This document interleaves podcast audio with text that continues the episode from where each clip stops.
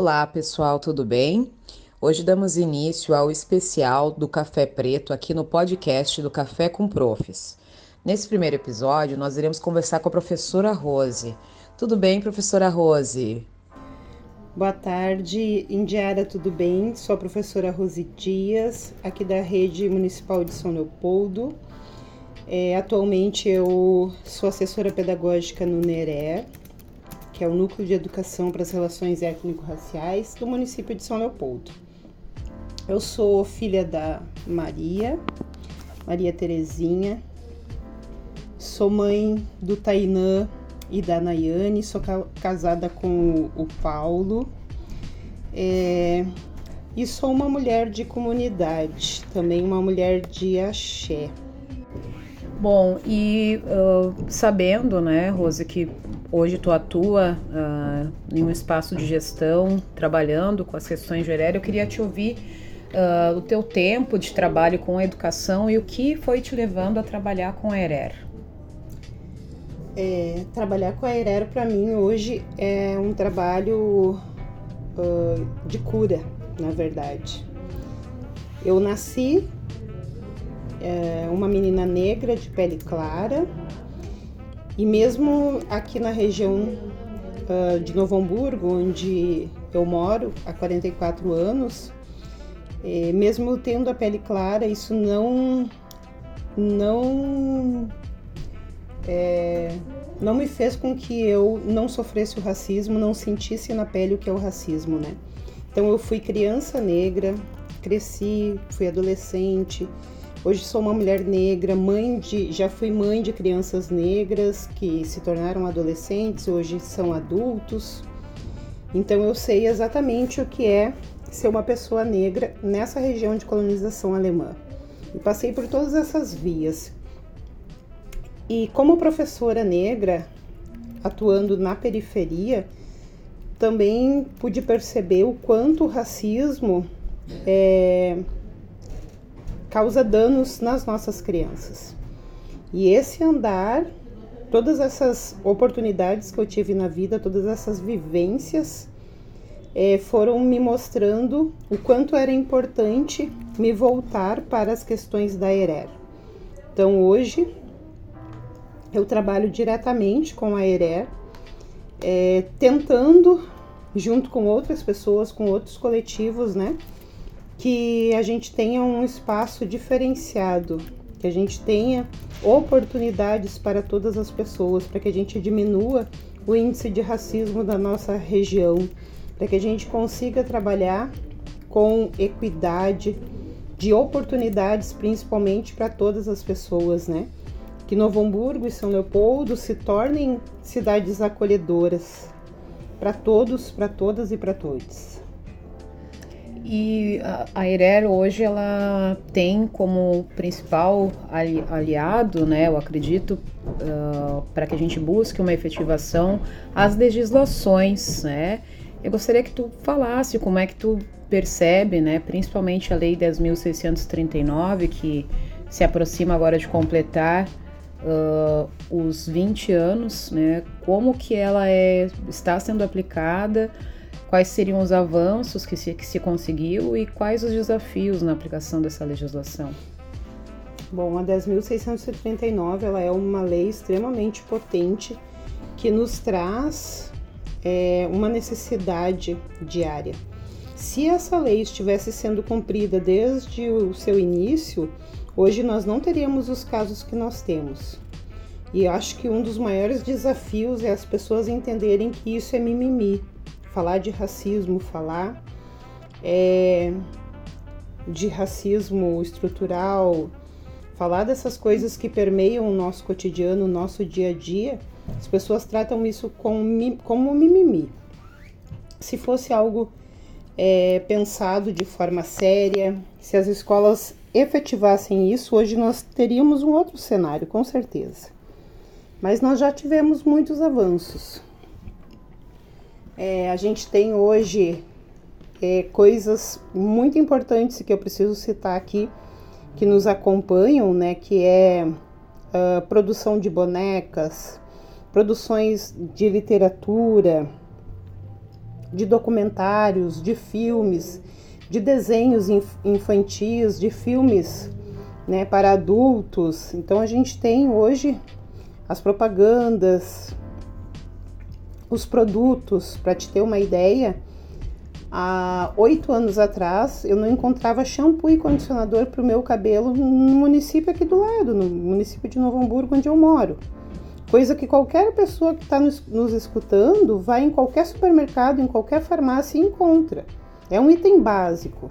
Básico para pessoas não negras, porque para pessoas negras que têm cabelo crespo, dependendo ainda do fio desse cabelo, não encontrava. E eu precisava pegar o trem, ir até Porto Alegre, e lá em Porto Alegre então eu encontrava um lugar que vendia produtos adequados para o meu tipo de cabelo. Então isso tudo mostra que essa legislação, a partir do momento que ela vem né, aos trancos e barrancos sendo implementada, as pessoas parece que vão é, se dando conta e mudando seu jeito de pensar, seu jeito de agir, né, trazendo é, outras coisas para o nosso contexto, não só aplicando a lei nua e crua lá dentro da escola, né? Mas as leis elas precisam se tornar currículo para que elas tenham efetividade. E eu sei que tu estivesse à frente de um espaço uh, que era a brinquedoteca de uma escola e como é que o trabalho com o ERER atravessou uh, esse espaço, como ele chegou até as crianças através da, da tua mediação? Uh, a brinquedoteca é um espaço extremamente potente, né? Lá é onde as crianças uh, conseguem dar conta do seu cotidiano, do seu dia a dia e elaborar suas questões. Todas elas, as vividas em casa, as vividas na escola, uh, situações de agressão, situações de identidade, né? Isso tudo é trabalhado dentro da brinquedoteca, porque o brincar ele é extremamente importante para as crianças poderem elaborar, é como o trabalho é na vida dos adultos. É, e dentro dessa brinquedoteca eu passei por uma situação um tanto quanto desafiadora, né? É, eu, uma das meninas, que era negra, de pele clara, assim como eu, essa menina, ela ficava num canto e não brincava com toda a turma. E eu levava a turma dela uma vez por semana para brinquedoteca. E eu comecei a observar até que eu consegui identificar que a brincadeira que as colegas tinham criado era uma brincadeira que para pertencer a essa brincadeira precisava ter uma Barbie que tivesse alguma característica sua. Essa menina que era negra, de pele clara, tem um fenótipo negro, nariz uh, alargado, os lábios mais grossos, o cabelo crespo, não tinha nenhuma Barbie que contemplasse as características dela. Então essa menina não podia brincar nesta brincadeira. E percebam o quanto o racismo é perverso, que ninguém em nenhum momento disse para ela: "Tu não pode brincar". Elas simplesmente criaram a regra. E como eu sou brinquedista, entendo que quando as crianças uh, pensam uma regra, a gente não pode modificar ela quando um coletivo aprova uma regra, mas a gente pode ajudar eles a pensar e a fazerem diferente, e foi o que eu fiz. Então eu fui para as redes sociais na época, isso em 2015, e pedi socorro, pedi quem tivesse uma Barbie negra para vender, para emprestar, até que eu ganhei de presente uma Barbie negra. Ela tinha os cabelos lisos, mas ela tinha a pele é, negra, uma pele clara, mas era negra. O nariz também era o fenótipo de um nariz mais alargado. E aí eu levei para a brinquedoteca e aí essa menina pôde é, participar da brincadeira. A partir disso, eu desenvolvi um trabalho com essa turma, uh, trazendo as questões raciais né, para aquele grupo. Na época, eu andei Novo Hamburgo, são Leopoldo, Canoas e Porto Alegre procurando Barbies negras e não encontrei. É, e eu tentei encomendar, tentei pedir para os gerentes, né, uh, não foi possível, porque aqui na região eles disseram, alegaram que não vendia, não vinha Barbies negras para cá. E aí a gente vê o quanto isso também faz toda a diferença lá para aquela criança negra que está naquele espaço, né? A gente tinha na brinquedoteca outras bonecas negras, mas nenhuma era Barbie, né? Então a gente poder pensar os espaços, os contextos, as organizações dos materiais que a gente utiliza na escola, usar lápis de cor, tons de pele para que as crianças possam se identificar, se reconhecer. É um trabalho que precisa e deve ser pensado com responsabilidade pelos professores que estão atuando com as nossas crianças. E essa legislação, a 10.639, ela teve uma complementação uh, e eu gostaria que tu falasse um pouco mais sobre a necessidade, a importância desse trabalho que veio agregado a 11.645, que é de 2008, uh, ah, sobre a necessidade da educação indígena, falar sobre os nossos povos originários. Sim, quando a gente teve então em 2008 essa alteração na 10.639, aí entra a, a questão dos povos indígenas, né? Os nossos povos originários aqui do Brasil. A gente poder fazer um movimento dentro das escolas para que não seja simplesmente o Dia do Índio, lá em 19 de abril, e o Dia da Consciência Negra, lá em 20 de novembro, né? Que a gente consiga ter é, um olhar para essa temática de forma amorosa, de forma respeitosa, que a gente consiga trabalhar com os nossos estudantes de forma que isso de fato vire currículo dentro da escola, né? Que os povos originários trabalhar com cultura, trabalhar com alimentação, trabalhar com as músicas, trabalhar com os símbolos né, que atravessam essas culturas. O, quando a gente fala em história e cultura africana, a gente precisa lembrar que a África é um continente e esse continente é composto por 54 países. E esses 54 países têm diversas é, culturas e pluralidades completamente diferentes. A gente não precisa trabalhar todos eles mas fazer a seleção de acordo com o interesse das crianças, né? E poder trazer isso de uma forma leve, de uma forma colorida, de uma forma espontânea, artística, né? E, e dentro da aqui de São Leopoldo a gente tem a comunidade Porfigá, que é de etnia caigangue. Sempre que a gente trabalha os povos originários, a gente precisa nomear essa etnia, né? Nós temos hoje 304 povos indígenas no Brasil, uh, espalhados por todo o território, mas aqui no Rio Grande do Sul nós temos apenas quatro etnias, que são os Xoclen, os Caigangue, os Guarani, Mibiá e os Charrua, sendo que os Charrua estão bastante dispersos, né? Eles passaram por diversas crises é, que foram exterminando com esse povo, né? Agora a gente soube que em Porto Alegre tem ainda duas famílias residentes lá, que a gente está buscando contato com essas famílias. É, e acho importante também a gente falar uh, do quanto a gente tem que ser cuidadoso nas informações que a gente busca, buscar fontes seguras buscar os próprios indígenas, né, para que eles possam ir até as nossas escolas, para que a gente possa ir até as comunidades, né, visitá-los, que a gente possa fazer movimentos, né, de auxiliá-los, comprando seu artesanato, é, valorizando essa cultura. É isso, eu ia te pedir para poder pensar uh, especificamente no município uh, da tua atuação, que é São Leopoldo, uh, o que que tem mobilizado, assim, o que, que teria de novo e até de inspiração para outros espaços trabalharem com a ERE? Bom, aqui no município de São Leopoldo, a gente tem primeiro uma oportunidade né, de trabalho através desse núcleo da Secretaria de Educação, é, que dificilmente a gente encontra uma Secretaria de Educação que tenha um núcleo específico que vai trazer essa demanda, né?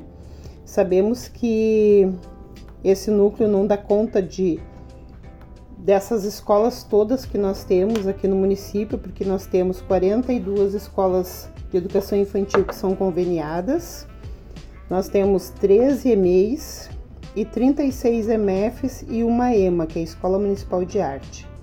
Então, é, no, nosso núcleo ele é composto por três pessoas, né?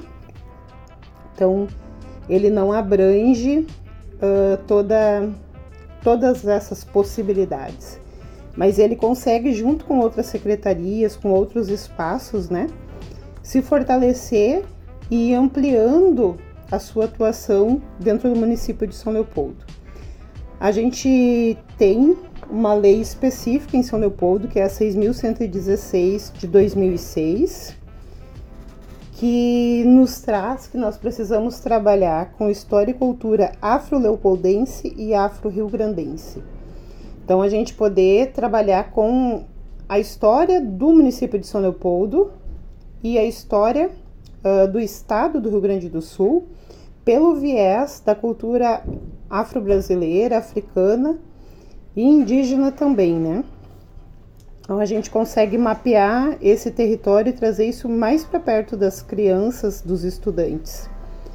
Essa lei ela é extremamente importante, ela ainda é desconhecida, né, por muitos professores, porque sempre a gente vai para a questão da invisibilidade, né? E agora o Nerer tem se dedicado a tornar essa lei visível, né?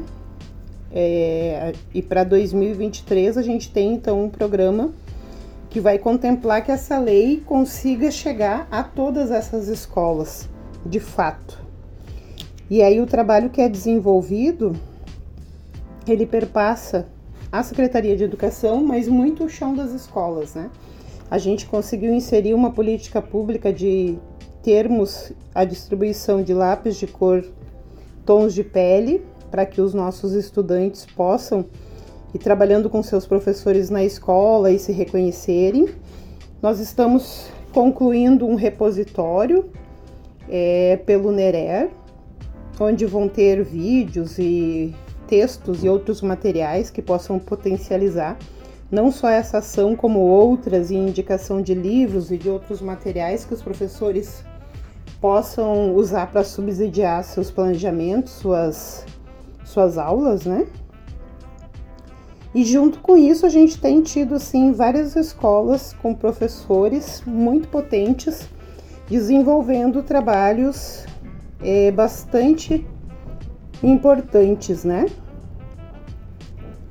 É, professores que estão uh, construindo jogos, livros com seus alunos nós também temos feito formações, tanto formações é, nas RAPs, que são as reuniões pedagógicas, quanto formação para crianças da educação infantil, através de contação de histórias, é, formações uh, onde nós convidamos outros profissionais para virem fazer a formação.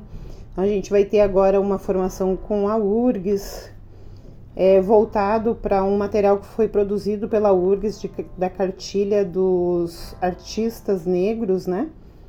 É, formação, mesmo sendo novembro, nós vamos ter uma formação em parceria com o Comim, que é para trabalhar com os povos originários, porque é justamente isso que a gente quer ir trabalhando ao longo do ano, né? Então, vamos trabalhar agora para que quando chegue abril do ano que vem, as professoras não façam um cocar de EVA e pintem dois risquinhos na cara das crianças, né, para que elas possam pensar o que, que elas podem fazer, usar o grafismo de determinadas etnias, né, coisas desse tipo. Então, muito obrigada, Rose, pela tua contribuição. Uh, espero, né, e essa é a intenção do Café com Profs, especialmente do Café Preto, pensar as questões da ERER e principalmente fazer o diálogo com o que acontece no chão da escola, com cada colega, professor e professora, com cada um dos nossos estudantes e crianças. E eu sei que tu tem mais um recadinho, eu gostaria que tu desse esse recado, então. É, primeiro agradecer, Indiara, a oportunidade de estar aqui, né, falando. É, eu preciso falar também que eu sou do coletivo de Profs Pretas, né, que é um coletivo bastante forte aqui na nossa região é, que iniciou para pensar esse lugar onde as professoras são sozinhas dentro da escola. Então, no coletivo, elas se aquilombam, se fortalecem para estar lá atuando nos seus espaços, né? É... Sou também do coletivo Kindesi, que é um coletivo que trabalha com formações, né? Para adultos, para crianças, enfim. Como eu tinha falado lá no início, eu sou uma mulher de aquilombamento, né, de coletividade. E convidar então a todos, todas e todes para o nosso primeiro Congresso Popular Antirracista, que está sendo pensado com maior carinho pelo NEABI da Unicinos, pelo NERER aqui da Secretaria de Educação e pelo Grupo Identidade da Este, onde a gente está com atividades no dia 16 à noite, às 19 horas, na Unicinos. 16 de novembro agora. 16 de novembro. E dia 17 nós teremos então 10 GTs formados. Os nossos estudantes, as escolas de samba, a comunidade de forma em geral, né, vai estar conosco participando desses GTs. Cada GT traz um tema importante, né? E à tarde, nesse dia 17 de novembro, então, a gente vai ter a compilação então do que foi tratado nos GTs. Vamos escrever uma carta e essa carta ela vai ser encaminhada então para o prefeito da cidade e para os reitores das duas universidades que estão conosco, né? Para que a partir dela a gente possa pensar política pública para o ano de 2023 aqui da nossa, da nossa cidade e da nossa região.